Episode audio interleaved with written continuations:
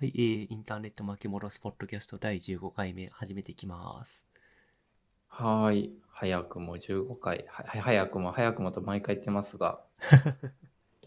ね。でも結構思ったより続いているよね。それも毎回言ってる気がするけど、まあ、だいぶ続いてるよ。ね本当だよね。いつだっけ？なん ?2 か月には、2月に始めたんだっけ？それぐらいだよね。どうだったかな？うん、確かまあ、そのぐらいだったかな。特にまあ、途切れず、つい、そうだね。途切れず毎週やってるっていうね。ねもうなんかそのあの例えばそのサービスとしてせつなんかこうフレームを作らないといけないとかさまああのいろんな意味でのいろんなほあの方面からのプレッシャーが一切ないっていうのがある意味いいのかもしれないね。まあね、なんかドメイン取って、あとはうん。GitHub でなんとなく、まあ、えっ、と、マークダウンって、まあそういうファイル形式があるんだけど、マークダウンのファイル形式でファイルアップロードして、MP3 アップロードしたら、うんページが作れるっていうシステムができちゃってるんで、あなんかすあのしそのさっき実はそのね収録前にちょっとそう仕組みをご教示いただいたところだったんだけどあれマークダウンでできてるんだ。ああ、マークダウンです。できてるっていうかマークダウンで書くんだ。マークダウンってあんまり馴染みがないかもしれないですけど、まあ、えっ、と、うん H、HTML をすごい単純に書けるってやつですね。そうだよね。なんかさ、あの、それはね、なんか微妙に、あの、執筆界隈、あの、マークダウンで書く人も結構いてるので、微妙に、あの、うん、僕もエディターは持っているけど、エディターを持っているがあんまり、あの、あ、こうするとこうなるのね、ぐらいの概念的な理解ぐらいしかできてないんだけどね。でもあれあるだけでうんだいぶ、なんだろう、文章のうん構造が作れるっていうのはすごい便利なんだよね。うーん。なるほど。構造が作れるっていうのはそれはその、えーとパラグラフとかのこの、えーなんて言ったらいいかなレイアウトもある程度もうサクッと作れちゃうっていう意味かな。ああ、そうそう、そのビューワー通せばヘディングのその級数の調整とか、あとリストタグの丸ぼっちとか、数字つけたリストの構成とかっていうのが割と簡単に作れるんで、そのテキストベースで。うんうんうんうんだそこはなんかすごい文章構造を簡単にテキスト情報で構造化できるっていう点では非常に便利な言語だと思いますよ。うーんあそれも一応言語になるんだマークダウンも。ああ、言語なのかな？まあまあ言語なんじゃないですか。HTML も言語なんで。まあそうだね。ああ、そっかそっかそっか。なるほどね。なんかそう、あの、毎回ね、その、まあたまに僕よく訪れる、あの、ライティング頑張ろうとか、なんか何かの発信頑張ろう気に、マークダウンはその都度触れるので、触れ触れるというか出会うので、エディターだけはあるっていう状態なんだけど、ちょっとなんかまた、あの、うん、せっかく Git も、なんか Git じゃない、ごめんなさい。ポッドキャストも、なんか、カッピの温度のおかげで続いているというところもあり、ね、ちょっと自分自身もそろそろ 発信をお、また再開したいなとは思っているところです。ぜひぜひ。ね。 Markdown エディター、 Markdown か。うんうん Markdown のエディエディター周りだと若干話したいことがあるけど、まあそれはここの後でいいか、こ今後でいいかな。なるほど。じゃあちょっとあの、メモっといておこうかな。メモ、メモをしておこうかな。なんかすごいそれは個人的に気になっちゃったりするので。ほんであれだよね。なんか、えっ、と、今回はグッドニューがカピでやんな。そうですね、僕のターンですね。うんうん。でまあどうどうでしたか？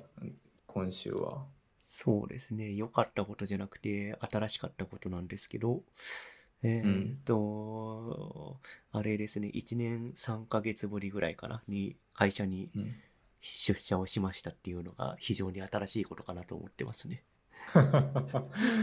物理物理出社をついにしたってことですか？物理出社、そうですね。第1回目の緊急事態宣言の前に、うん。今の会社はリモートにしましょうって切り替えたんで、うんうんだから、じ去年の2月,、ま、2月末ぐらいに、ほぼほぼ全社員リモートに切り替わって、だから、うんまあ、今が5月なんで、まあ本当に1ヶ月半、3ヶ月、い1年3ヶ月ぶりに出社を果たしましたよ。おおまあ、出す社をするごいね。出社をする事情っていうものはあんま詳しく言えないんですけど、まあまあ、うん単純に私物を整理してくれって言われたんで、私物を整理しに行ったっていうだけですね。あじゃあもう事実上のそれはもう出社というよりもなんかそれはなんか なんか行ったってことだねつまり。そうそう、なんかオフィスのレイアウト変える的なそういう話で、あの、デスクうんうんうん。周りきれいにしてくださいみたいな、これ、ここの日までうん。デスク周りきれいにしてくれっていうアナウンスが、うんうんあの、人、ロームから来てたんで、それで、あ、人事かうん。ら人事から来てたんで、それでやってまうんした。うんえー、いやーやっぱなんかななんかな世界違うないいななんか、いやなんかそのうん、うん、なんかそのねあの別にリモート万歳とかその対面絶対嫌だっていうわけでは僕はないんですけどあのやっぱそのあ時勢ももちろんあるけどもなんかこうあのい意味のないさことが多すぎるんですよね僕僕の 周辺。い意味のない、いわゆる出社とか出勤とかですか？そうそうそうそうそうおっしゃる通りだから例えばあのズーム会議に参加するために出社とかねそれ、回線とかそういう話？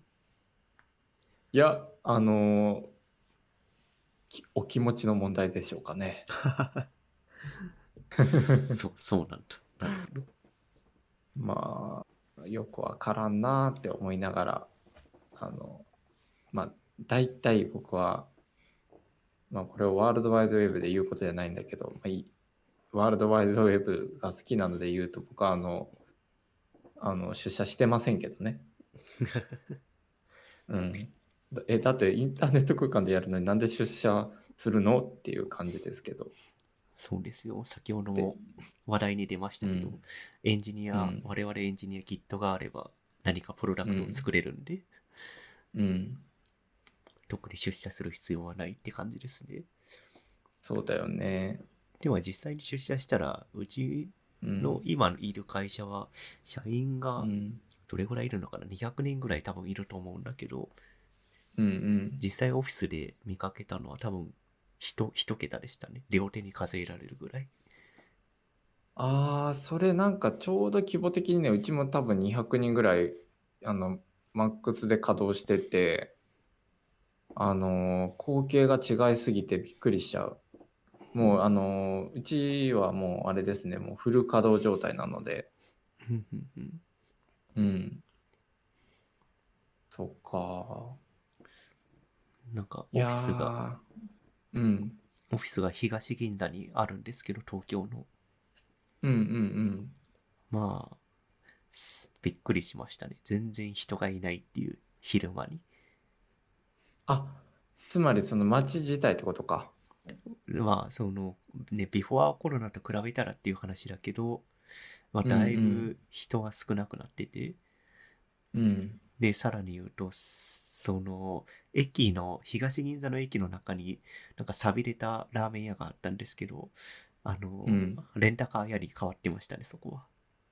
ああ、そうか。なるほどね。で、まあ、出社だけして、ほとんど周り立ち寄らずに行ったんだけど、多分だけど、うん自分がい行ってた、そのランランチに行ってたお店とか、いくつか回ると、うん多分いくつかは閉店してるんじゃないかなっていう空気を感じたかな。うーん。まあ、でしょうね。そうなるよね。うん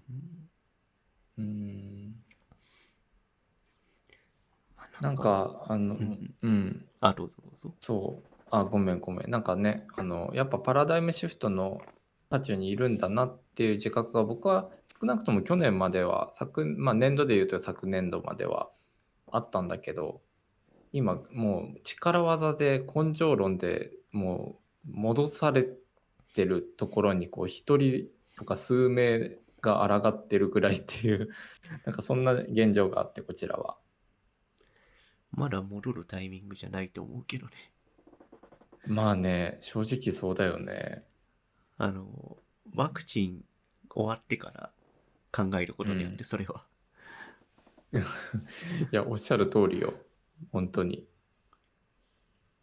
でねそれこそなんかそのじゃあ今のこのじゃあ時勢に対応しながらつまりそのあのビフォーコロナではない状態でこうあのまあいあんまりあんまりっていうか なんかこうあんま使いたくない言葉だけどなんかウィズコロナ状態のなんか今考えうることあ考えるべきこととかあとはその今だから見えるこ課題とかっていうのもあると思うんだよね。それこそ先週のさワクチンの接種システムだってうん。なんかやっぱその無理やり巻き戻しちゃって悪い意味でそのビフォー状態にも持ってっちゃってるのでしかもお気持ち状態おお気持ちの問題で持ってっちゃってるのでなんかこれ何にななんつまりそのただの空白の1年間だったっていうことになっちゃういそうだなという感じがものすごくしてるんだよねああ少なくとも。ウィズコロナに対応した生活ススタイル、スタイルじゃなくて、もうビフォーコロナの前の状態に戻そうっていうだけになっちゃってるので、今までの1そう年間のノウハウが全部ゼロになってしまうっていう、そういう話だよね。本当にそうおっしゃる通り。だから例えばなんかあのまあ遠隔講義とかも例えばその僕はあのえっと都内とかでもあとまああの他に緊急事態宣言が出てるところでもちょっと授業を持たせてもらってることがあるんですけどあのやっぱそういったとこはもう完全にリモートでやってくださいっていう形なんですよね昨年とと同様に。で久々にまあいろいろまあオンラインの講義をやろうとかってやらないととかってなった時にもうね自分が退化してることをすごい感じちゃったんだよね。うん、去年はまあ慣れてきてこうもうあの5分ぐらいでパパッとこうセッティングして講義を始めるっていうことができたんだけどまあ準備はさておきっていうことですけどあの内容の準備はね。なんかでもなんかやっぱそのソフトウェアの久まあよくある例としては例えば Zoom ってアップデートがかなり頻繁にあるからあああのそうそうそう毎日クライアントのアップデートを確認しておくとかっていうルーティンが個人的にはあったんだけどそれもやっぱ飛んじゃってたりとかしてまあ実際ね先週ちょっとコネクトが途中で死んでしまって講義を中断せざるを得ないまあただあの幸いにもホストを別に当ててたのでまあ部屋自体は落ちなかったんだけどちょっとなんか自分の対価を感じてしまいましたねそそこでかなり。そんな数日というか数週間で退化するもんなんですか？いやーもうぶっちゃけその数ヶ月ブランクがあったわけですよ。数ヶ月言うても2ヶ月とかだけどね。うん。そこでやっぱりそのガンガン出勤ガンガン反抗してみたいなさ 紙ベースの書類のやり取りとかが再開されてきた結果あと「なんであなたはいないんですか？職場に」っていうような あの話を直接投げられたりするとまあやっぱ意識しないつもりでもやっぱそっちの価値観が多数派になっているので価値観というか考え方がね、まあ、自分も引っ張られてるんだなっていうのをなんかある意味そこの、まあ、ちょっと自分のミスを棚に上げるわけではないけどもあの、まあ、上げてるように聞こえるかもしれないけどもなんかちょっとさまざまな面でねそのミスっていうのはあくまでも一つのあのきっかけであってきっかけというかなんか表層的になったものであって、まあ、なんかかなりああこれ1年何やっとったっていう感じになっちゃってるなとかっていう、うん、ような感覚がありましたね。うん、なんかコロナだから出社しませんで通じる感じはしちゃうんだけど。ねえ、通じてほしいところなんですけどね。うん。難しいだまあ、ね。今のそのビフォーコロナとかいう話をすると、うん、まあそのなんだろうオフィスのレイアウト変わるっていう話なんで、うん、えっ、ー、と今後今勤めてる会社だと自分の席がなくなるんですよ、うんうん、自分っていうか、まあ、全体になるんだけど。はいはいはい。いわゆるあれかフリーアドレス的な感じかな。そうそうフリーアドレスになってその座席の予約システムみたいなものが導入されて、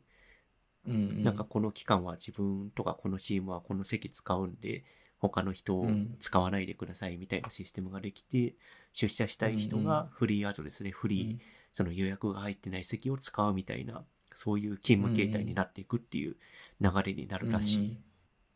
うん、うん、なんか個人的にはあの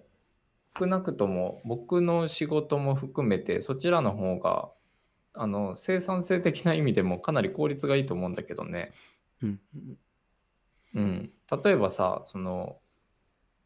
施設予約として例えばまあ一番多いのが会議室とかだけどもうそのあたりもかなり柔軟に対応できるねそのシステムが走ると。全社的に。そうそう。会議室もそうだしそのテレカン用の会議室とか、その、うんうん、なんだリリモートでなんだろうオンライン説明会とか開く用の会議室とかも作るっていう話になってるので、うん、なんかすごいリモートとかオンラインに特化した働き方に今後なっていくのかなっていう感じはしてるかな。ああいいないいな何がいいって。あ、うん、そのそういうフリーアドレスとかその固定アドレス化しないっていう働き方になると何がいいかっていうと、一番多分いいのは、うん社、社員がオフィスの平ベースに依存しないっていうのがすごい大きいような感じがするんだよね。そうだよね。そう。なんか、今ちょっと言いかけたの僕もなんか似たようなニュアンスで、あのか、まあなんか、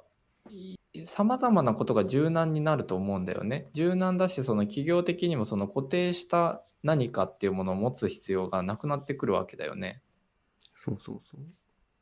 うん。ラーニングコストが絶対的にかかるものとかさ。うん。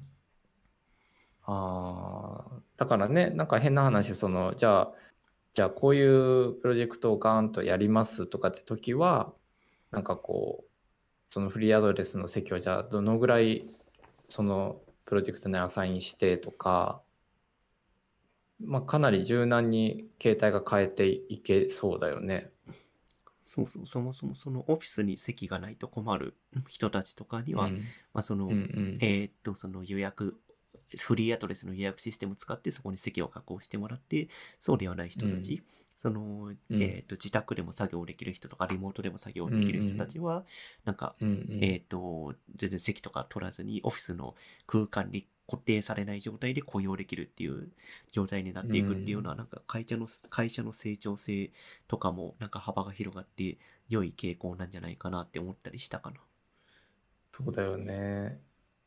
なんかさ、方やさ、やっぱその、まあ、社会に人をつなげていく教育現場がさっき言ったようにもう全国的にやっぱ巻き戻されてるんだよねビフォーコロナ状態に。でまあ一部あの声聞くのは例えばもう Zoom のライセンスももうお金かかるから全員には付与しませんとかさ。うん、うん、でなんか他にもなんかそのえー、まあまあいろいろなその、まあ、元に戻そうという流れが全国的にあって例えばワクチンでも教職員は優先接種学生も優先接種とかっていう話がちょっと上がってたりするぐらいだからなんかさ個人的にはその実社会がそれだけあのまあパラダイムシフトしていっている中でどうやってこうあのまあその学生さんがこう社会にこう飛び込んでった時にまあつながらないわけだよね。うん、そうだね。うん。前提がそもそもさ、えってなっちゃうじゃん。なんか、ビフォーコロナのうん。学生生活とか学,、学び方をした状態で、うん。まあほ他の実際に社会に出てみたらえうん。別にウィズコロナでいろいろシステム変わってますけどっていう状態になったら困るっていう話だよね。そうそうそう。で、まあ、ウィズだ、そうそう、ウィズだったり、アフターだったり、で、アフターでも確実にさ、やっぱそれは、あ、これはあのメリットがあるねっていうものは絶対残っていくわけだよね。うんうんうん。なんかそうなってきたときに、いまだにこう、あの、スーツ、あの、就活スーツに身を包んで、身をくるんで、あの、いわゆる新卒の就活を一応オンラインでやあのやっているとは言っても、なんかこうさ、事実上それはそのツール、ツールというよりもなんかその部屋だったりっていうそのハードウェア面が今、あのインターネット上に置き換わってるだけで、他方とか全く何も変わってないんだよね。うん。で、そういう若い人たちが、まあ、さっき言ったように、その、まあ、社会に入ってった時に、あの、個人的には、なんか教育機関の責任が結構大きくなるような気がしていて、つまるところ、その、リモートで僕もあの自分の仕事を回しているので、なんとなく肌感としてわかるような気がすしているんだけど、まあ、新卒の人子たちって、まあ、正直やっぱり教育は必要じゃないですか。教育っていうのはリモートコミュニケーションとかそういう文脈で？そうそうそう、そこもやし、やっぱその、あの、会社的にさ、その、例えば、このスキルはマストでとかっていうところも含めてだけど、まあ、業務のいろいろすべてだね。で、その、新人教育みたいなところを、も含めてリモートでやるとして、なんか、あの、えっと、やっぱね、その、ビフォア状態の教育って、やっぱもうとにかく対面で話しましょうなんだよね。うんうん、そうだね。うん。で、対面でやってみましょうなんだよね。で、つまりその人事の人とか、まあその新人教育をやる人たちがそこに対応するコストを払えるのかなっていうのと、仮に払わなくてリモートでじゃああのあこういうことですのでよろしくって言った場合に学生さんついてこれるのかなっていうところがあって。それは所属した会社が払うべきコストであって、教育の場では特に考慮すべき、するべき、考慮する必要性があることではないんじゃないかな。かな。あいや個人的にはさあのあんまりにもその社会がこうなってるっていうことを示せてもいないわけであの危機感を持ってるけどね。うーん。なんか新しく入ってきた人に対して教育の、えーと、うんリモートにか対する教育とか設備を提供できない会社は、まあ、単純にうん。ビフォーコロナに戻るだけなんじゃないのかなって思ったけど。まあそうだよね。うん。まあってなってきたらじゃあまあある意味では教育機関がビフォア状態でもあのあれかな。あのまあ行く先であのああでもどうなんだろあの、あのうん。なななる、なるところは、えっと、ん。そのウィズコロナになるし、な、なれないところうん。はアフターコロナになりますっていうだけの話なんじゃないかな。ううーんなるほどね確かになまあそこに格差が生まれるっていう問題があるっていうのは確かにそれは正しいんだけど。そうなんだよね。そう。なんか、例えばだけどさ、じゃあ、なんかその、じゃあまあその、じゃあカピがやってるような職に就きたいよっていう若い子たちがいたとして、まあ、えーまあこれまでの教育に今事実上巻き戻っちゃってる時点で結構ねそのさっき言った格差がもう入った時点で生じるかなっていうのはちょっと危惧してるかな。まあは入った時点というかその入れる人とか入れない人っていうところがもちろんその能力とかその個人の問題も絡むとはいえ知ってるか知ってないかとかその機会があったかないかっていうのも大きいと思うんだよね。うん、そこは、なんだろう。オフラインでも結局同じなんじゃないかって思っちゃったかな。なんか、おうんおオンラインコミュニケーションが取れる人、オフラインコミュニケーションが取りやすい人っていうのは結局いて、うんどっちが得意か、うんもしくはどっちにを、えー、と自分のス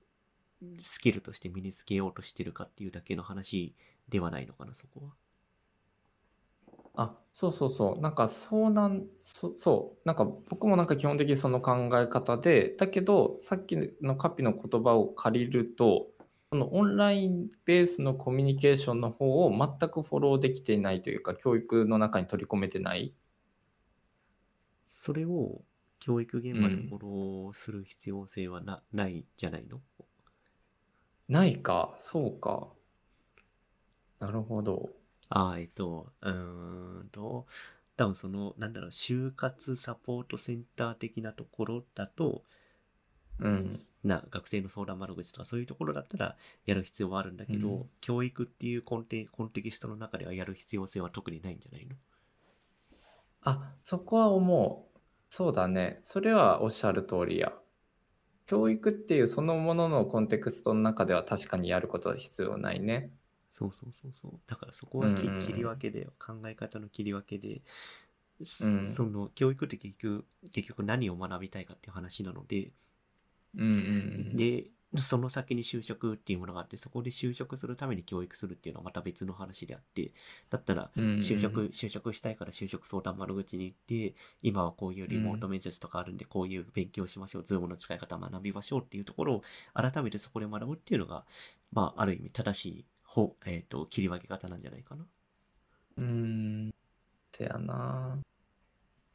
まあ。教育の現場の人たちはうん。リモート云々とかは特に学生がリモートになれるかなれないかっていうのはあんまり気にしなくてもいいんじゃないかなって思ったけど。ああなるほど。なんかさその個人的な違和感としてはさやっぱそのあのなんだろうウィズコロナの就活とかって言うんだけど結局さっき言ったようにその ハードがただ単に Zoom 上になったとかさインターネット上の何かのプラットフォームになったってだけであのつまりその、えっと、送り手側就職を斡旋というか、まあ、あの就職キャリアの教育をする側がアップデできてないなっていうのはすごい感じるんだよね。そこは、そこはなんだその教育してもらいたい。いや、してもらいたい。本当にそう。なんか、そこはその教育の、さっき言ってくれた、その、まあ、教育のそのものとはまた別のベクトルじゃないですか。うんうん。うん。まあね。だそこで言うと、どうなんだろうね。ちょっとまあ、教育と話それるけどさ、あの、そそれるようで個人的にはつながってるんだけど、ほら、なんか、情報のおもらしがいろいろあったじゃないですか、最近は。おーなんか、無理やりつなげた感がありますけど、そうですね。いやいやいやいやいやいや、個人的にはね、結構つながってて、どういうことかっていうと、まあ、あの、あれだよね、メルカリの情報漏洩と、あの、お見合いっていう、あの、アプリというか、マッチングアプリの情報漏洩があれあったよね。そうですね。この2大サービスで、先々週ぐらいですかね、ちょうど、ほぼ同時期に情報漏洩のプレスが出てましたね。うん、そうだよね。でさ、なんかその、まあその、まあちょっとその詳しい内情まではなかなかね、社員、中の人じゃないとわからないとはいえ、あの、まあ両者のプレスを見てるとかなりその会社の考え方とか、あの、性格っていうのが見えてきたんですよね。うん。うん。うんうん。なんか、え、なんかシンプルにどう思った？僕もなんかその2つ見てみてさ、これなんかリンク貼ってくれて、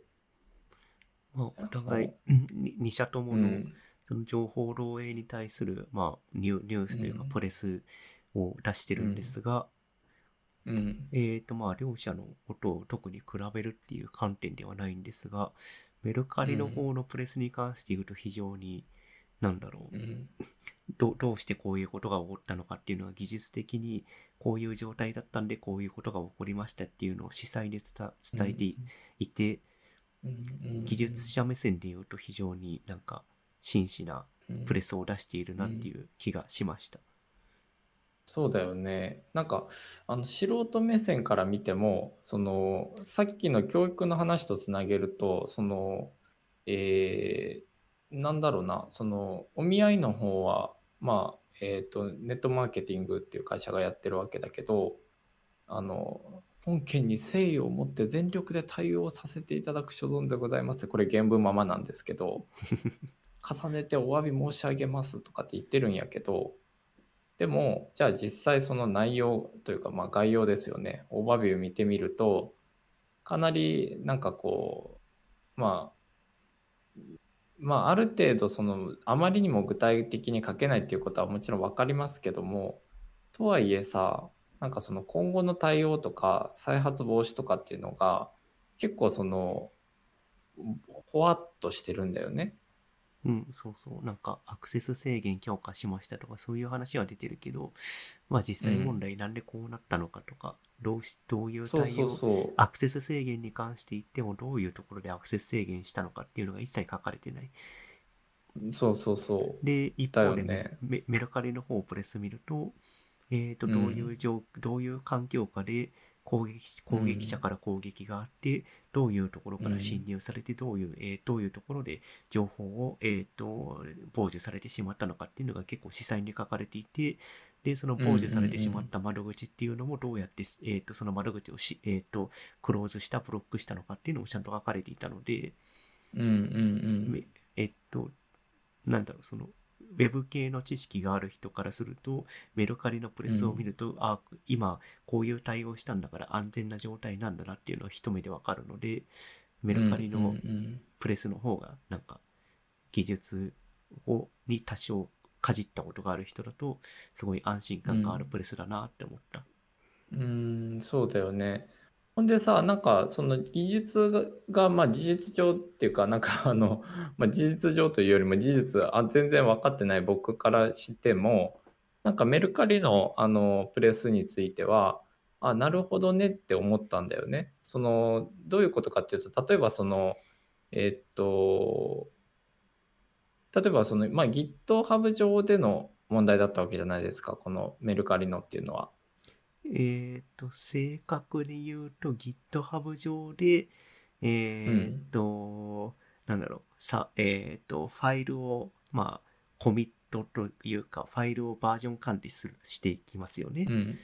で、GitHub 上で何かバージョン管理、ファイルを更新すると、その更新したファイルに対して、その更新したファイル、例えば、まあ、プログラムですよね。プログラムが、えっ、と、どれぐらい正しいプログラマが書かれているのかっていうのを検知するサービスっていう、うん、えっ、ー、と、まあ、第三者のサービスがあるんですよ。これが今回コード、うん、コードコブっていうサービスなんですけど、うんうん、で、このコードコブっていうサービスで脆弱、えっ、ー、と、うん、攻撃者が侵入できるような脆弱性が、えっ、ー、と、入ってしまって、うんうん、で、その、メルカリとは全然関係ない外部のサービスか、外部のサービスに攻撃者が攻撃をして、で、そのメルカリのコードを管理している GitHub 上のコードの中に、えっ、と、GitHub にアクセスできるための鍵っていうものが、えっ、と、GitHub 上に、まあ、なぜか、えっ、と、はい、混入してしまっていて、うんうん、で、攻撃者がこのコードコブっていう第三者、えー、メルカリとは関係ないサービスから、えっ、と、メルカリの GitHub にアクセスできるための鍵を傍受してしまって、うん、で、その第三者がその Git メルカリのコードを管理している GitHub に、えっと、そのコードコブっていうメルカリと関係ないサービスから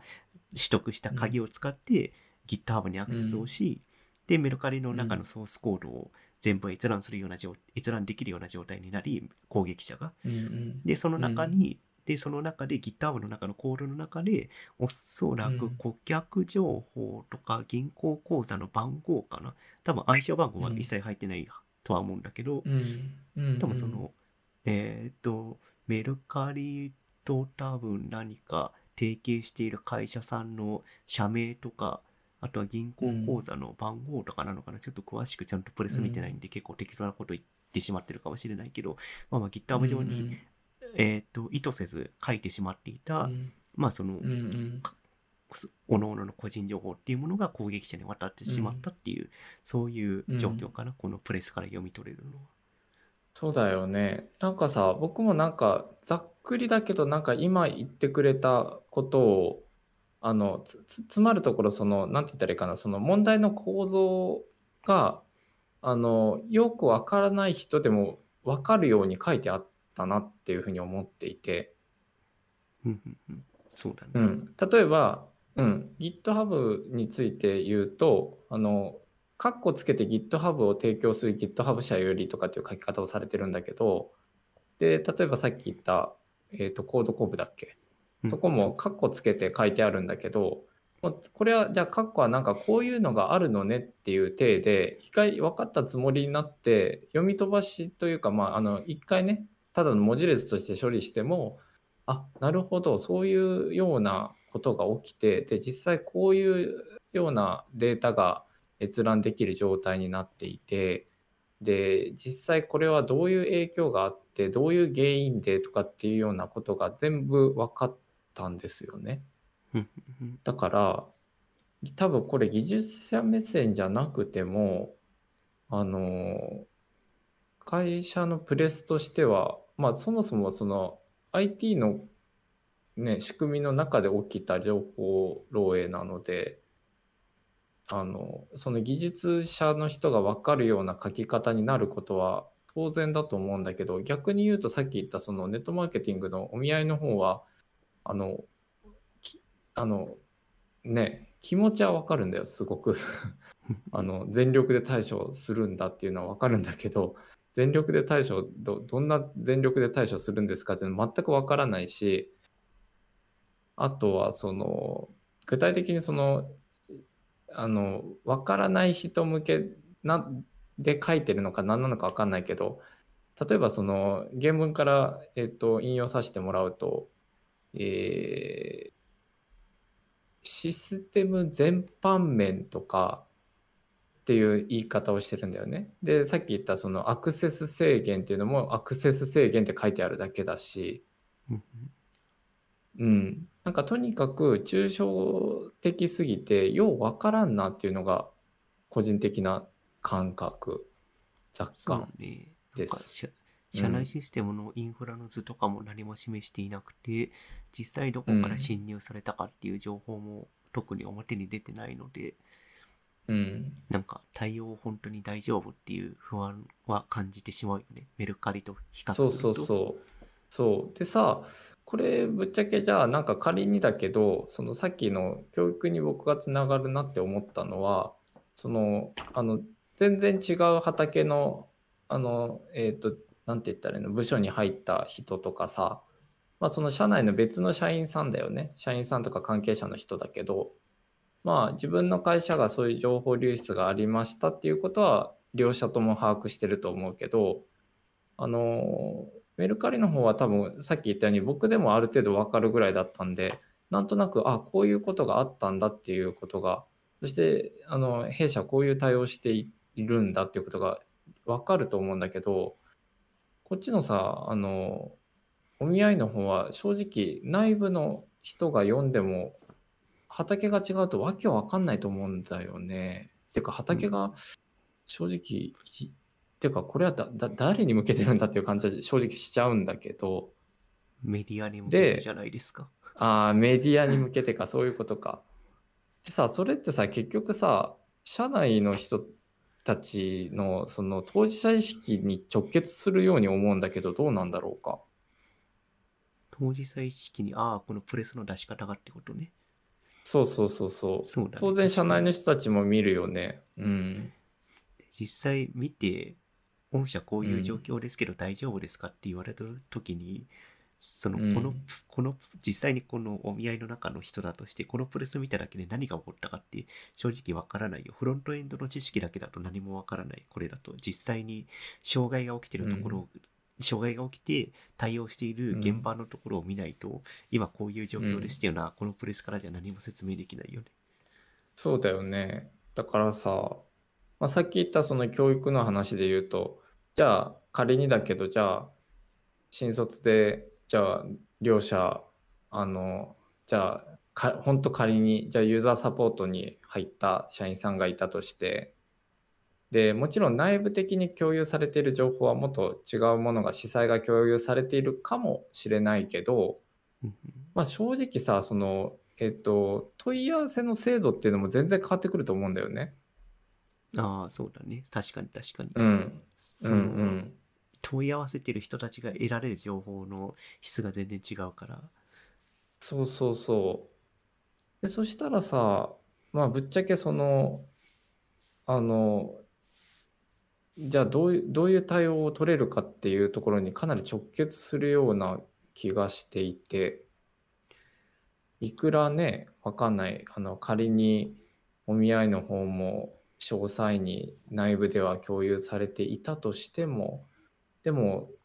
ない、それあくまで内部情報っていうくくりだもんね。だってプレス出してないわけだから。そう、だからこれ、おそらく2社ともでカスタマーサポートのコストが数十倍に違うと思うよ、これ。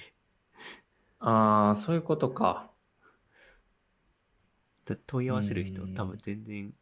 数が違ってきちゃうんじゃないかな。まあユーザーの数っていうのはある、そう、まあ、ああありはするんだけど、そもそも出してる情報の質が違うんで、お見合いの方が圧倒的に不安になって問い合わせをする人は多いだろうね。そうだよね。で、しかもさ、これお客様サポートセンターフリーダイヤル公表しちゃってるので、まあこれは会員だったり元会員だったりする人がどうしてくれるんだっていう系のもうあの地獄絵図が見えるよね。そうですね。じょこの漏洩した情報も、そもそもうん重さが違って2社とも、そうだね。お見お見合いの方は圧倒的にやばい情報を流出しちゃってるんだよね。うん、やばすぎる。本人確認用の運転免許証、健康保険証、パスポート、あとマイナンバーカードは、えっ、と、一人だけ確か、一件だけ漏れてたのかな確かプレスによると。そうだね。なんかマイナンバーカード自体は、えっ、と、いくつか、いくつかというか複数件あったけど、マイナンバーを、まあ、誤ってというか、多分その隠してとか、あの、加工して提出してくださいという形だったんだろうけど、そのままアップしちゃった人が1名いたみたいだね。そのユユーザーエ、ユーザーエラーのマイナンバーカードが流出してしまいましたっていうだけ、っていうのが一件だけあったっていう話で、うん。でもとうんとはいえこの本人確認書類で画像を使うっていうその本人確認のシステムがうん、これでこれでだいぶ信用性が落ちてしまったのかなって思ったね。そうだね。だから、なんか、これね、で100うん171万1756件の、まこのうち何件が運転免許証とパスポート本人確認書類かわかんないけどうん、少なくとも数万の本人確認用の画像うん、が流出ししてしまってるんで、うん。かどっかで悪用されそうな雰囲気はするかな。ねうんなんか大昔のヤフーさんみたいにこう500円配るのかな もう配ってんじゃないか。でもさこのあのお見合いの方でびっくりしたのがまた、えっと、さっき見てたそのねプレスが、えっと、5月の21日のものだったんだけど23日にも結局コーポレートサイトのお問い合わせフォーム内の個人情報が他社から閲覧できた状態になっていたというプレスがあったんそうね。これ問い合わせた時に、えーっと、うんおそらくお問い合わせの確認ページか何かなのかな？なんかそこで、うんえーっと、別のお問い合わせをした人の情報が表示されちゃってましたよっていうのが、また別にうんプレスで出てますね。そうだよね。もうさ、ということはもう詰まるところ、さっきの21日のプレスで頑張りますって言ってたけど、もうそもそも何にもこう見直しもできてなかったってことですよね。おそらくだけど、このコーポレートサイトの不具合は、21日の不具合を受けて対応したらバグっちゃいましたっていう話な気がするかな。ああ、そういうことか。多分だけど、お問い合わせフォームの、うーんと、詳しいことはわからんけど、何かバックエンド側のインフラ側の、えーっと、うんなんか、拡張なりをして、まあ、サーバー増やしたりとかだよね。サーバー増やしたり、キャッシュを効かせるとか、そういうしことをやったときに、なんかよからぬ設定を加えてしまって、他の人の、うんえーっと、確認画面に別の人の確認情報が表示されるみたいなバグをうん埋め込んでしまったんじゃないかなと思うけどな、これは。なるほどね。らその、ま、前からこういう状態ではなかなくて、今回お問い合わせが増えるから、システム増強しましょうって言って、システム増強してみたら、いや、増強の仕方が悪くてバグっちゃいましたっていう、まあ、バグ、バグらしたのは悪いことなんだけど、まあね。あなんかこれも急ぎで、急ぎで対応したらこうなっちゃいましたっていうだけの話な気はするけど。ーうんうんうん。なんか、ぎあの、すごいシンプルな素人目線の疑問だと、前の問い合わつまりその自分より前に問い合わせた人の内容がこう、まあ、キャッシュされてたとしても、それがね、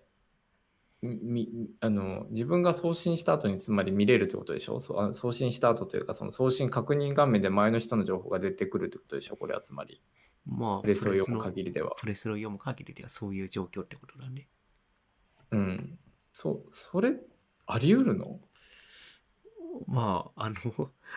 な、なんだろう、予報、うーんと、で、で、えっ、と、そう、そういうバグが生まれることは、えっ、と、ちゃんと、ちゃんとコード書けば生まれないけど、ちゃんとコード書かなかったらそういうことがありあり得る。まあそうだよね。なんか、あの、CGI のメールフォームの時代にホームペを作ってた民としては、その当時もなかったぞ、これはっていう、あの、びっくり情報なんだけどさ、これは。なかなか。まあ、ちょっとインフラがどうなってるかわかんないんで、なんともコメントししできないけど、えっと、うんプレスの情報を見るような状況を作ることは可能だよ、コードを書けば。ああ、まあね。事実上は可能だけど、これ、ローンチしちゃうっていうところにちょっと、やっぱ脆さとかさ、例えばやっぱその、まあ変な話さ、このプレスを出す部署と、その、開発部署がこう、全然こう、連携できてないっていうのが見えちゃうよね。えっと、おそらくだけど、プレス、えーっと、21日時点のプレスを出したときに、お今後お問いが、お問い合わせの情報が増えるんで、インフラ強化しましょうって言って、インフラとシステムのコードを書き換えたら、こういうバグが生まれてしまいましたっていう経緯だと、おそらく予想だけど、そういう状況だと思うね。ああ、なるほど。いやーなんか、ね、ステージングで確認しなかったのかしら。だから会社判断とし、会社判断としては、お問い合わせがパンクして、お問い合わせがつながらないっていう状況で、えっと、消費者やメディアに対して不誠実だって叩かれるよりは、ちゃんとインフラを強化した状態で、えっと、お問い合わせが通るような状況っていうものを用意する方が良いんじゃないかっていう判断をしたんじゃないかな。で、その時に、えっと、リリースうん、いかに早くリリースするかっていうところに重きを置いたからうん、こういうモンキーテスト的なことを一切やらなくて、こういうバグを含んでしまったっていう状況なんじゃないかな、おそらく。ああ、あらあらあらと。まあ、テストはやるべきなんですけど、正直。いや、そうだよね。だって、あの、ぼ僕のレベルでもやるから、個人的にはびっくりしたけど。うーん、そっか。なるほどね。なんか、まあなんかその、まあね、その個人情報の漏洩っていうのはもう昔からよくある話と一括りにしてしまえば、あの、まあ、これ、漏洩っていう言葉でまとまっちゃうんだけど、でも、それこそさっきちょっと話題に出したね、果実果実のヤフーの情報漏洩で500円の、あれは何だったかな、ギフト券だったかな？うん、そんな気がする。クオカードだったかな？忘れちゃったけど。クオクオカードだね。クオカードはよく来るね。楽天とかでも来た気がするな。ね、なんか、あの、当時結構その、俺の個人情報は500円か、みたいな形で 話題になってた記憶があるけど、うん、なんか、なんだろうね、その、うん、なんかごめん、全然うまく言語化できてないんだけど、個人的にはその、教育現場と社会がつながってないっていう個人的な肌感とこの両者のプレスの出し方っていうのも結構個人の中ではつながっていてちょっと言語化を頑張りたいところですけどもなんか画期的に見るとさどどうどうだった？このあの第一報は僕はだいあの新聞だったかな？日経かなんかで知ったんだけど。うん。あどどうだったっていうの？を見見た時ってこと？そうそうそうそう。もうなんかシンプルなあの感想というかさ。えっ、ー、とメルカリに言うとこれプレスの情報をおそらくえっ、ー、と徐々にアップデートしてると思うんだよね。で最初に見た時はえっ、ー、と本件により流出した情報の対象となる云々っていうところは多分ちゃんと書いてなくてうん。えっとどういう情報が流出したかっていうのは、おそらくだけど書かれてない状態で、うん、えっ、と、プレスの一番下に書いてある、そのさっきもちょっと話したけど、コードコブとか GitHub とかっていう、えっ、と、チャートっていうものはちゃんと表示されている状態で情報が出てたので、まあ何が起こったのかっていうのはすぐ分かって、で、えー。実際のところその GitHub 上でどういう情報が漏れたかっていうのは、なんか多分後からプレスが更新されてるんじゃないかな。うん、多分最初に見た時に顧客情報でどういう情報が漏れたかっていうのもおそらくだ、自分の記憶違いかもしれないけど、記憶違いかもしれないけど、うん、おそらく最初はどういう情報がで流出したかっていうのは書かれてなかったんだよね。で、それなぜかっていうと、おそらく社内でちゃんと精査したんだよね。きっとどういう情報が漏れたのかっていうのを。うんうんうん。で、こういう情報もありましたっていうのを、おそらくプレス上でアップデートしていったんじゃないのかな。うん。で、そういうやり方と、というやり方というか対応の仕方を見ると、えっ、ー、と、初期対応で、えっ、ー、と、とりあえず GitHub に不正のアクセスがあって、情報が何がしから閲覧された可能性がありますっていうのを最初にプレスとして出して、その後、詳細な情報をアップデートして出していくっていうメルカリの、対応の仕方は非常に真摯で信頼性があるなっていう感じがしましたね。そうだね。なんかその僕今さっき言ったそのまあ第一方的にこう知ったのは僕は日経だったんだけどどっちもね。でその日経のその両方の記事を見てるんだけど確かにカッピが言ってくれる通りでやっぱあのえっとですねメルカリに関して言うと21の第一報ではえー、個人情報あ、えー、氏名や口座情報などの個人情報を含む約2万8000件の情報が流出したと発表されたと。で、サービス開発に利用している外部ツールがでアクセスを受けたっていうような書き方なんだよね。で、えー、っと、22日、翌日の、えー、長官の記事を見てみると、えー、っと、そうだね。こっちで、えっ、と、GitHub っていう具体的な名詞が出てきたりとか、コードコブっていう名前が出てきたりとかしてるね。うん。だから多分、あの、カピが言ったように、あの、アップデートされてるんだろうね、コンプレス自体。おそらくね。うん。これなんか多分、追えば僕らも履歴は見れそうやけど。そうだね。なんか、ウェブアーカイブとかで残ってればいいけど。うん。まあね、それに比べると、お見合いさん大丈夫かなって 思ってしまったっていうのはあるかな。なんか、時期が悪かったよね。なんか似た似似たような情報流出のニュースでお互いの対応にここまで顕著に差が出てしまったっていうのは、そうだね。で、しかも、あの、直接的にユーザーにガチでかかってるのって、深刻なのってお見合いの方だからね。そうそうそうそのほさっきも言ったけど、本人確認用の自動車免許とかパスポートの画像がまんま流出しちゃってるんで、うんうんうん。そうだよね。これはなんか、うん。ポッドキャストの収録前にもちらっと話したけど、うんメロカリはメロカリのアプリ上で情報流出しましたっていうニュースは出してないんだよね。そうだよね。うん。で、これなんで出してないかっていうと、プレスの内容を見る限りだと、えっ、と、エンドユーザー、メルカリのアプリケーションを使うユーザーに対しては、特に何も、うん。えっ、と、影響がないような情報流出だったので、おそらくメルカリのアプリ上では何もニュースを流さないっていう判断に至ったのかなと思うんだけど。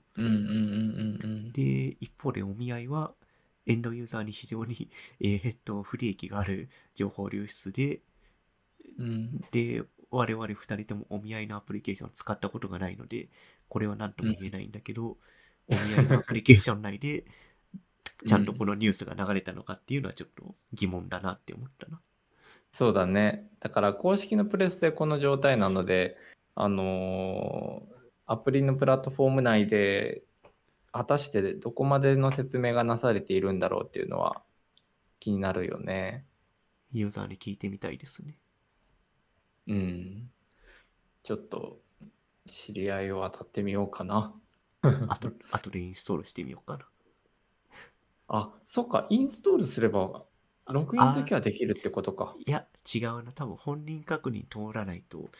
メニューとかは見れないんじゃないかな、きっと。おっと、結局そういうことか。いや、この、この状況で本人確認したくないでしょ、どう考えても。まあ本当にそうだよね。うん。ああ、なるほどね。まあ、今日はなんか情報流出、ごめん、なんか僕全然教育の話とあの全然あのつながってないようになっちゃったけど、あの、個人的にはやっぱちょっと言語化を頑張りますというところで、あとなんか、ね、あの、今週、ほら、なんかさ、まあ、若干話題がガラッと変わりますけど、うんうん。あの、カッピーにちょっとね、僕の個人的なこうウェブのし仕事の話をさ、あの、こういう、こういう状況なんだけど、つまあ、それもね、あの、僕が言語化、あの、技術面での言語化ができなくて、あの、ちょっと、あの、フォローアップしてもらったことがあったんだけど、なんか、その後だったっけ？あの、CMS についてちょっと話してさ、うんうん。で、なんか、まあ、CMS でまあ一番今シェアがおシェアが多いのって多分ワードプレスだと思うけど、うん。そこからなんか大体だんだん変わってきてるっていう話をちょっとしたと思うんだけどさ。で、なんかツイートしてくれてたけど僕はそれそのそれをあまり理解できず にいたんだけど、あれどどういうこと？あれ、あれというのは、ああ、あれか。えっと、なんだっけな。えっと、あのにマイクロ CMS だったかな？うんマイクロ CMS って言って日本で作っている、えっと、マイクロ CMS っていうのは何かっていう話をすると、えっと、まあ、普通の CMS っておそらく、えっと、PHP とか MySQL とかうんうんをサーバーにインストールして、まあ、ワードプレスだとワードプレスをインストールしますと。うんで、ムーバブルタイプとか、あとドラパンだっけ？っていうのを、まあ、それぞれのシステムをまあサーバーにインストールしますっていうのが、まあ、今までの CMS だったんですよ。うん。うん。で、そこでは、えっ、と、サーバーとインフラを用意、を自分たちで用意して、で、そのインフラの中で、えっ、と、まあ、HTML とかを返却して、それをブラウザに反映すると。うんうんうんうん。で、今、えっ、と、今なのかな、まあ、最最近というか、ここす1、2年前から流行ってるのは、ヘッドレス CMS って言って、うんうん。えっ、と、インフラを用意せずに、インフラは、えっ、と、外部のサービスで用意する。まあ、インフラっていうのは、つまり管理画面だよね。管理画面を、うんえっ、と、うん外部のサービスで用意してもらって、うんえっ、と、実際の HTML とかを、えー表示する部分は、外部のサービスから取得した、うん。えー非同期で、えー JavaScript で非同期で取得した情報を、えっ、と、うん。HTML 上で組み立てるっていうシステムを、えっ、と、開発者が、あー。開発者側で作るっていう、そういうもの。うんうんで、うんそのうん。ヘッドレス CMS の一つで、えっ、と、国産のマイクロ CMS っていうものがあって、で、まあ、うん。それを、まあ、実際に使ってみて、うんうん。えっ、と、上松からこういうウェブサイトを、まあ、えっ、と、ちょ、ちょっとだけ話をすると、クリエイターさんのウェブサイトだよね。そうそうそうそうそクリエイタうクリエイターさんのね。そう、うん。ウェブサイトを回収したいですっていう話があって、まあ、うんうん。特に動的なものとかは既存のサイトになかったんで、まあ、うん。マイクロ CMS っていうヘッドレス CMS 使うを、えっ、と、サービスとして借りて、それ、うんうん。えっ、と、残りの HTML とか JS とか CSS は、えっ、と、うん。ぎえっ、と、他のホスティングサービス、まあ、レンタルサーバーでもいいんだけど、うん。無料で使えうんうんうん。るホスティングサービスって今大量にあるので、 Netlify とか、うんえっ、と、えっ、と、 Heroku とか、あと Vercel とかっていう、まあ、海外の無料で使えるホスティングサービスが大量にあるので、まあ、その辺使えばうん、非常に安価に、ワードプレスとか、まあ、ワードプレスをインストールするような PHP とか MySQL みたいなインフラを用意せずに、えっ、と、まあ、開発者側は HTML とか、えー CMSJS を組むだけで、管理画面は外部のサービスを使って、うん。えっ、と、その管理画面を、まあ、例えば、ウェブサイトを運営するクリエイターさんとかディレクターさんに管理画面ここ使ってくださいって渡すだけで、まあなんとなく CMS っぽいものが簡単にできてしまうっていう、そういったものです。ああ、ものすごく今納得した。あのーワードプレスはさ、まだアップデートが続いているので、あの、最近だと、いわゆるノーコード系的な使い方ができるような管理パネルになってきたりとか、まあ、あの、アップデートが、まあ、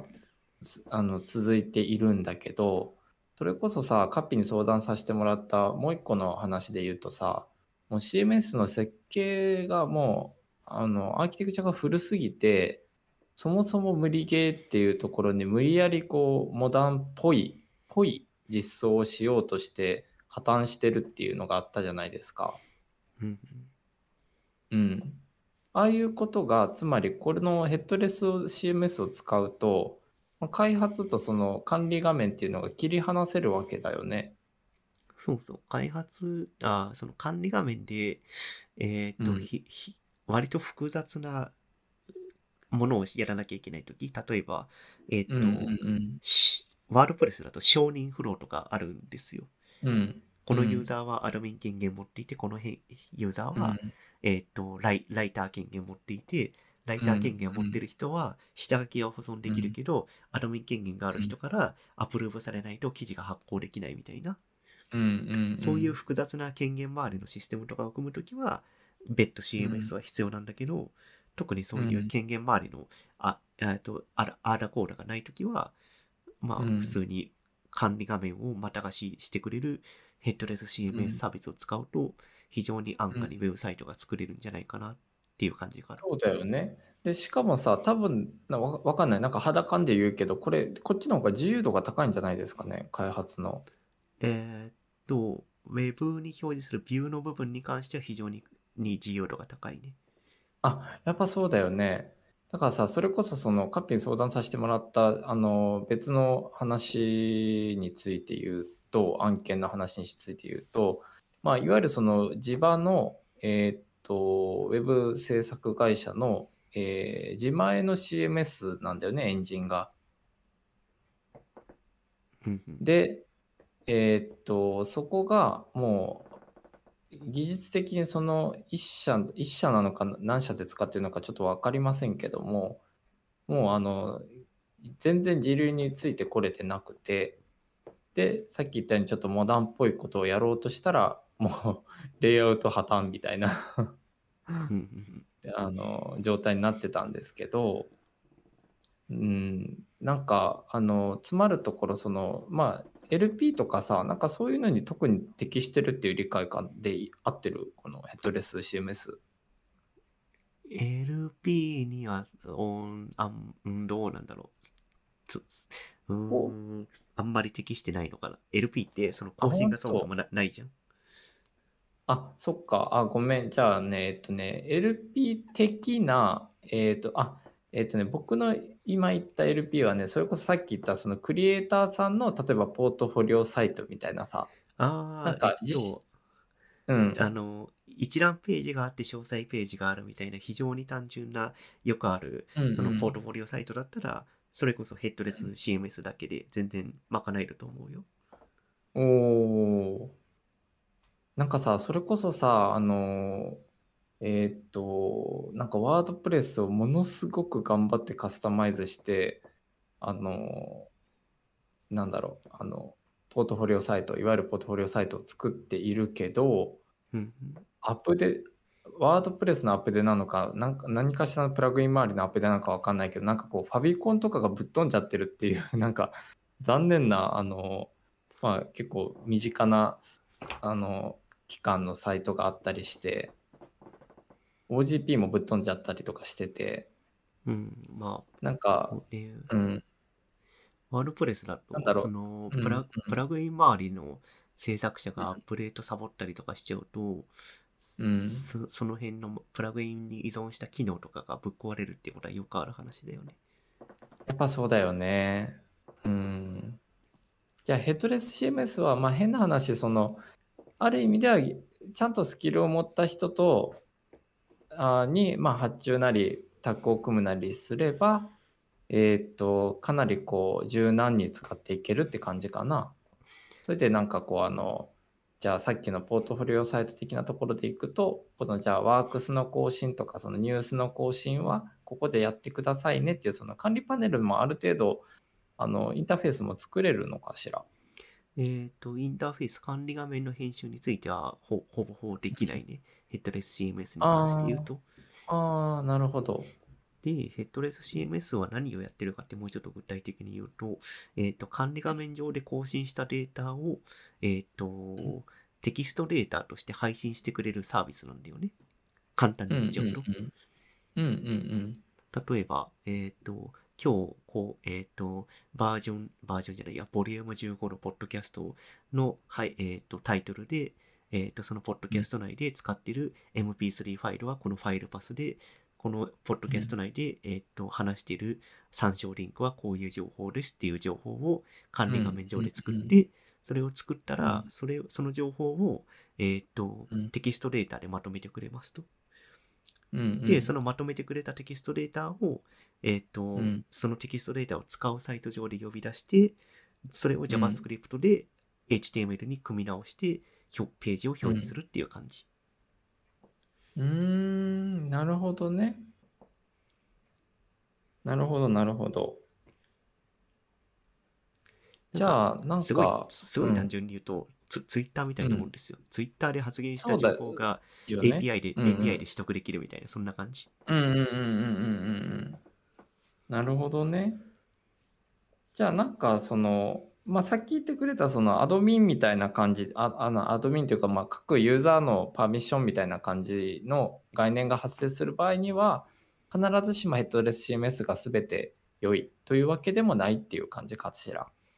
ヘッドレス CMS のサービスによっては、もしかしたらアドミン権限周りのサービスも提供しているかもしれない。ああ、そういうことね。なんか API みたいな感じかしら？API みたいな感じというか、まさに API ですね。JSON 化してくれるサービス。なるほど。なるほど。えー、なんかね、あの、そのマイクロ CMS を試そうっていう前になんかいくつか調べたよね、なんか。そのヘッドレス CMS をね。いろいろあった Strapi、Strapi と Contentful かな。うん、うん、うん、で、今、世界で大手なのは Contentful なのかな確か。うん。なるマイクロほど。マイクロ CMS は日本製なんで、非常に UI が使いやすいですね。ああ、その UI が使いやすいっていうのは和文の処理とかっていう意味？和文とかじゃなくて、そもそも UI が、えーっと、非常にエンドユーザー向けというか、技術がわからない人向けの UI になってうますね。んうん。なるほど、そういうことね。じゃあなんかさっき言ってくれたようにそのじゃあここを使ってくださいねこれで管理できます更新できますよってこう示すときに非常にあの障壁が低いっていう感じかな。そうそう、その認識で合ってますね。うーん、なるほど、なるほど。えー、いやー、ちょっと、あの、あれですね。和弘 K.dev デブ、あ KZHRK ドメインですね。はいはい。そうそうそうそうそう。あそこでちょっとね、あそこにこう、あそこがこうなんかウェブを作りますとかっていう、こうあの、あのリリースを出してくれないかなと待ってるんですけどね。開業しますか？開業。開業しますかっていうと、一応今の会社は副業禁止なんで、なかなか難しいんですよね。あ、そっか、一応禁止なんや。一応社則的にはそう書いてあるんで、うーん。まあ違反しても特に何そっか何も咎められないとは思うけど、まあね、まあ、まあ、副まあ副業、まあ、副業守で副業に咎められたらね、やめればいいだけなんでね。おー、なるほど。ほいじゃあ何このあの、この前ちょっと話してくれてた、その、Chrome の拡張とかっていうのも、それ、それは副業なの？それ、それは、ちょっとあの、ヘッドレス CMS と違うけど。それはね、まあ完全に趣味の話ですね。おおなんか僕、いいいにしえのさ、IE6 とかの時代になんか、当時は拡張機能っていう言葉はなかったけど、なんかこう、あの、ほら、ツールバーとかあったじゃん。あ、そうそうそう。うん、あれを作った覚えがあってなんかふとなんかその拡張を作り始めたっていう話を聞いてなんかあのその古の某ウェブサービスの なんか あのツールバー作ったなっていうのをなんか思い出したんだけど、うん。まあこのこれはどどんなの、うん。特にまだ、まあ、やりたいことが出てきたのでやってみようかなっていう感じかな。へえなるほどね。何をやりたいかっていうと、先ほどからもちょっとは話に出てる GitHub っていうサービスがあるんですよ。うんうんで、まあこれ、エンジニアのひ、エンジニアというか、まあ開発してる人は結構 Git、まあ GitHub がメインなんだけど、まあ他にも似たようなサービスで Bitbucket とか GitLab っていうサービスはあるんだけど、まあそのうん。GitHub っていうシステムのな、えー、とサービスの中で、えっ、と、うん。まあ、ソースコードを管理する、まあ、サービスなんですよね。まあ、そもそも Git っていうものはそういうものなんだけど、で、そのうん。うん Git の、えっ、と、新しいバージョンのソースコード、プログラムを書きましたと。で、うんうん。そのプラプログラムと実際に本番で公開されているプログラムの差分を見て、えっ、と、この差分はちゃんと正しいものかどうかっていうのを判断する、うん。プルリプルリクエストとかレビューとかっていうフローがあるんですよ。うん。うんうん。プルリクエストは GitLab の GitLab っていうサービスがほぼそもそも提供していたシステムなんだけど、まあそれが GitHub 上にもあって、まあ、えっと、私がこのソースコードを新しくしました。前のソースコードはこれです。こういう、えっと、if 文を追加しました。スイッチ文追加しましたみたいなものを確認できるようなウェブページっていうものが GitHub 上で提供されて、で、そこで、えっ、と、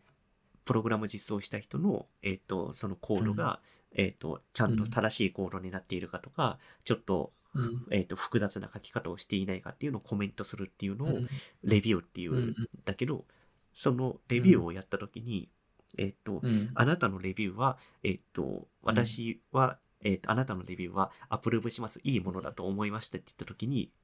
えっ、と、うん。LGTM っていう略語を使うっていう文化があるんですよ。ああのそれはなんとなく知っているぞ。どこで知ったか忘れたけど。Looking good to me って言って、私はこれはいいと思うよっていう略,、略語なんだけど、うんうん。それが LGTM っていう4文字を打って、で、そのコードは、私は確認していいと思ったんで、マージしても大丈夫ですっていう文脈になってるのね。うんうんで、その LGTM を文字じゃなくて、うんたまに遊び心がある人は画像を載っけたりする,、うんするんですよ。ほうほうほうほうほう。なるほどね。自自負アニメーションとか、その、うんうん。なんか可愛いアニメのキャラクターがこう LGTM って言って、なんかサムズアップしながらこう踊ってる画像とか、うんうんうんで、そういう LGTM をの画像をなんか簡単に作ってアップロードする Chrome 拡張を作りたいなって思って、うん。今、うっすらと Chrome 拡張を作り始めてますって感じですね。おお、それめっちゃニーズありそうや。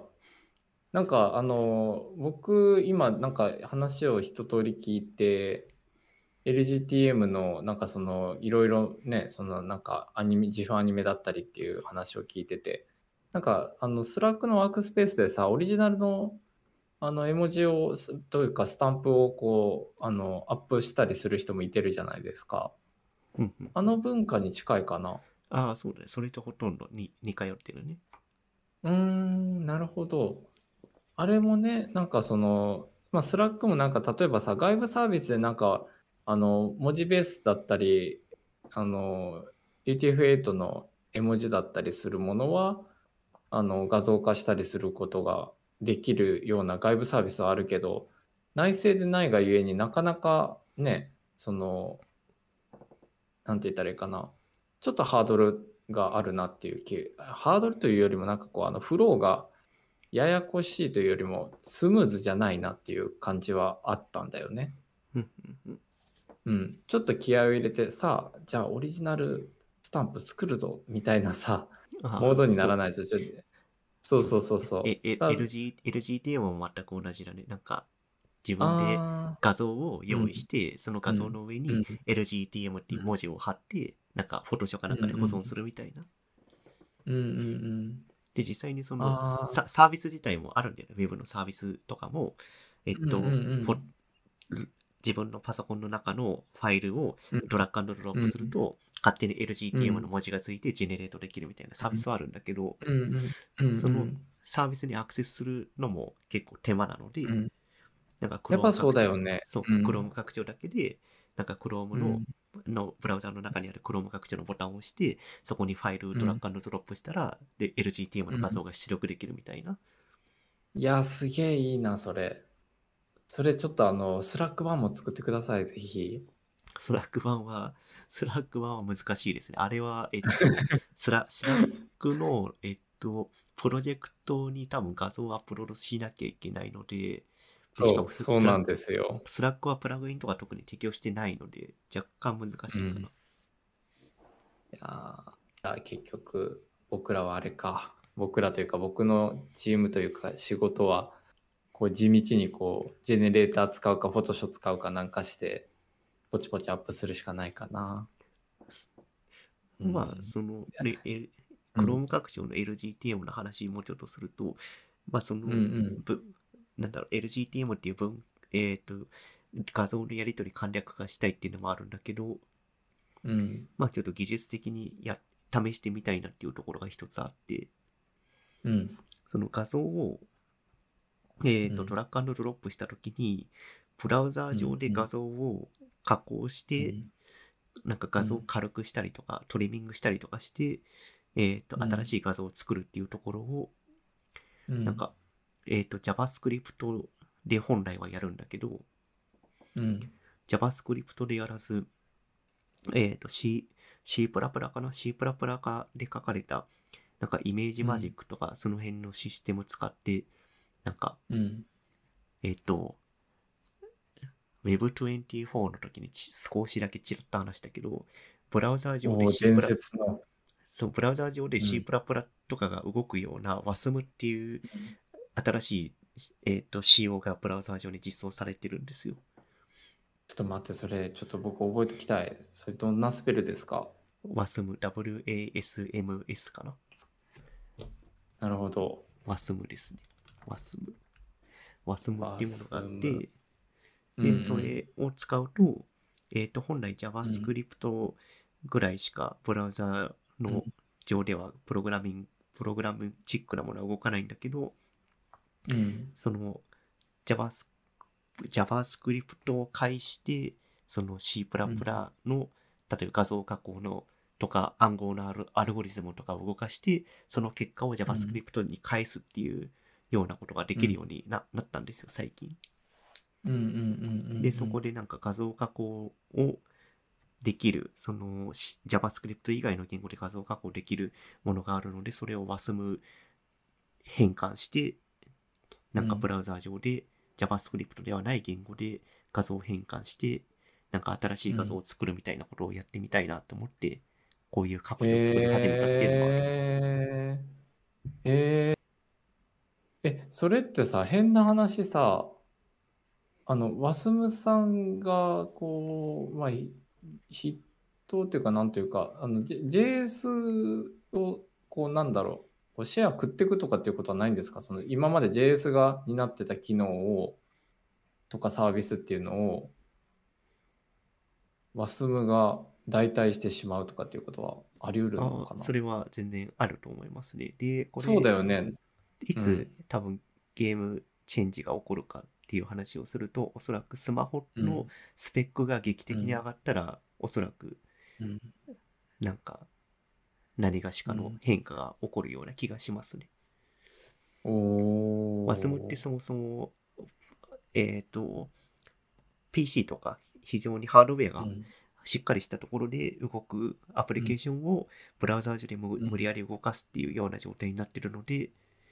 うんそのブラウザを動かすデバイス、まあスマホが今シェア率が高いんで、スマホのうん PC スペックが、なま、マシンスペックが、なんか今の PC の、なんか GPU とか CPU とかガリガリ積んでる PC と同じぐらいのスペックが出せるような状態になったら、なんか JavaScript より WASM だよね、みたいな世界観になるような、せような世界になるようなことはあり得るかもしれない。おーなるほどね。ああ。そうか。え、じゃあ、なんか変な話、現状だと PC を想定してるってこと？そのスペック的な意味で。いや、そういうことは特にないかな。単純に WASM に対応しているものがあまりないから、なんかあまり使われてないって感じかな。まあそもそも WASM に対応したブラウザっていうものは今、多分どなどれが対応してるのかちょっと具体的にわかんないけど、うん。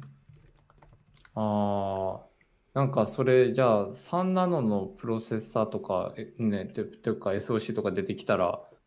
いよいよなんじゃないですかね。うん、まあ、そうね、ま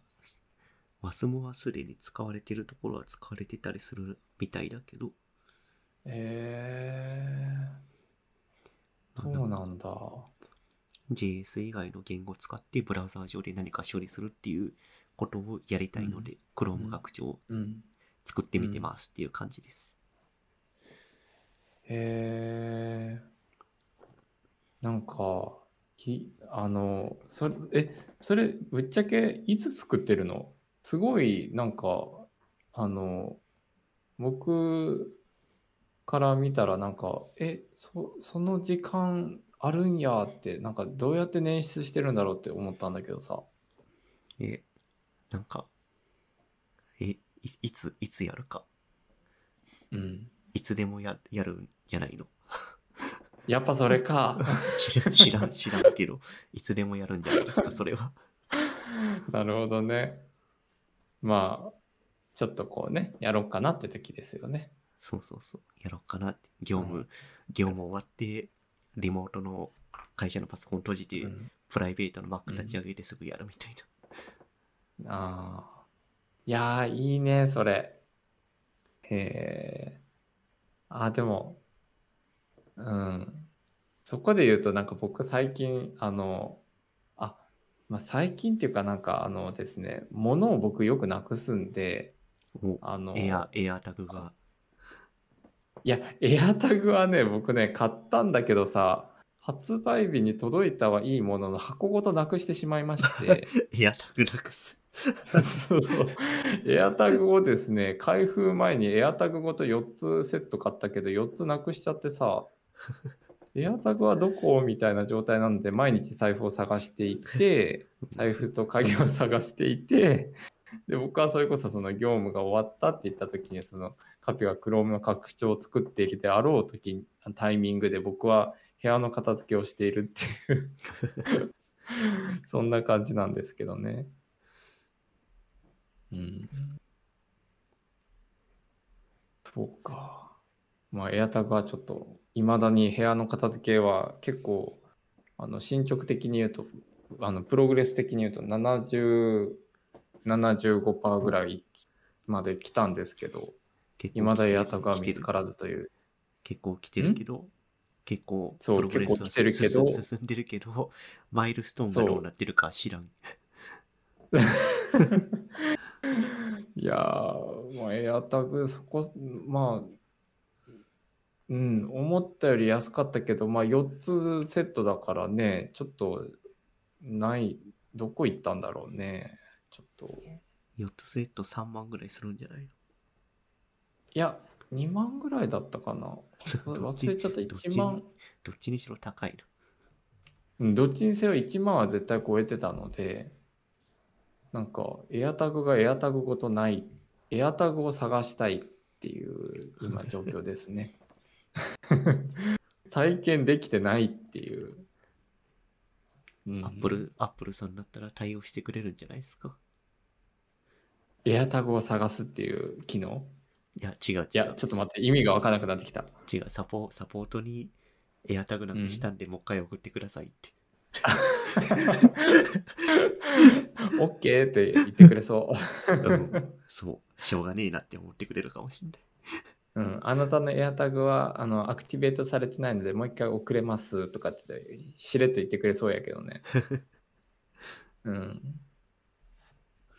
えー、まあなんかね、ちょっとなんかままとめ気味というか、なんか時間的にまとめ気味になっちゃいそうだけど、なんか AirTag でも思うんだけどさ、Apple がさ、こうあの保証周りをさ、シリアル番号で全て管理してるじゃないですか。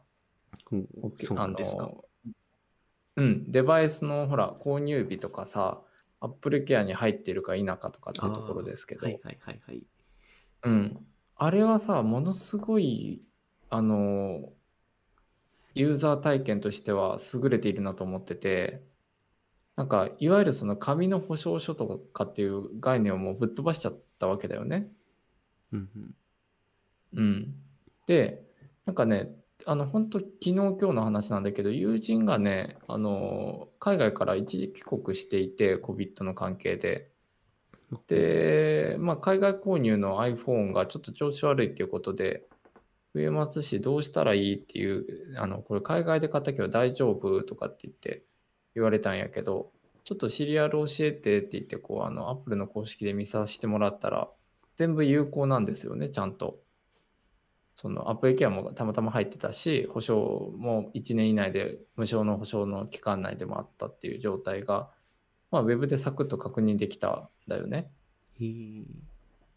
うん。で、なんか理屈としてはシリアルで管理してるから当然のことなんだけど、でもやっぱりその体験がもうあの、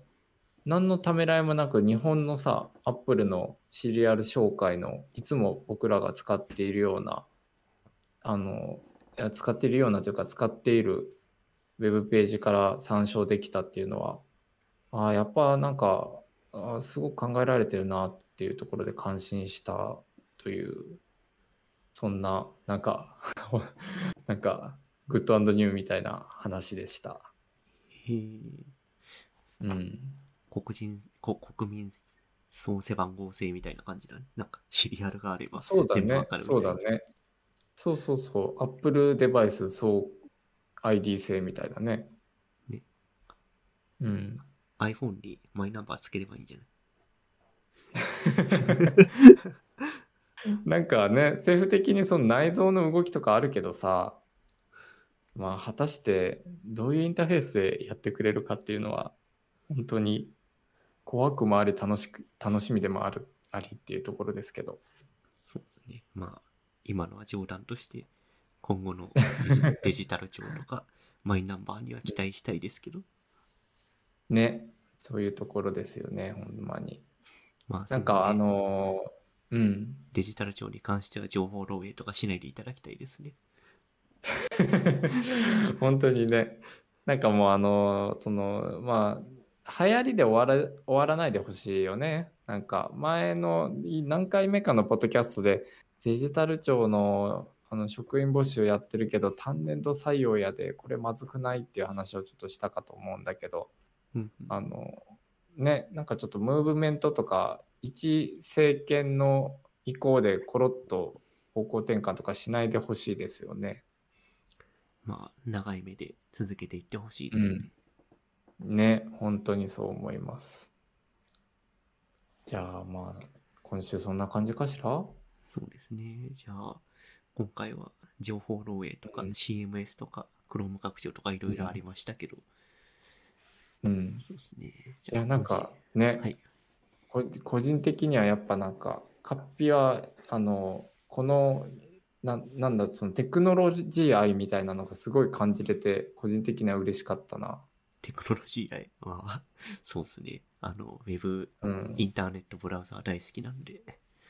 そうそうそうそこそこそこなんかあのなんだろうインターネットが大好きっていうののそのニュアンスってさあの可処分時間をねあのつまりそのネットブラウズしてるっていうのもある意味そのインターネットが好きとも形容できちゃうわけじゃないですか。ああ、まあそうね。うん、でもああのそうじゃないっていうスタンスが明快になんか改めて感じれてなんか個人的にはすごいワクワクしました。じゃあ今後もうんワクワクするポッドキャスト続けましょう。いやー、ありがとうございます。いつもいろいろお示しいただきまして。まあね、じゃあそんな感じで今週は締めますか。そうですね。こんなところですかね。はい。じゃあ今回こんな感じで終わりにしましょうか。はい。はい。じゃあお疲れ様でしたお。疲れ様です。はーい。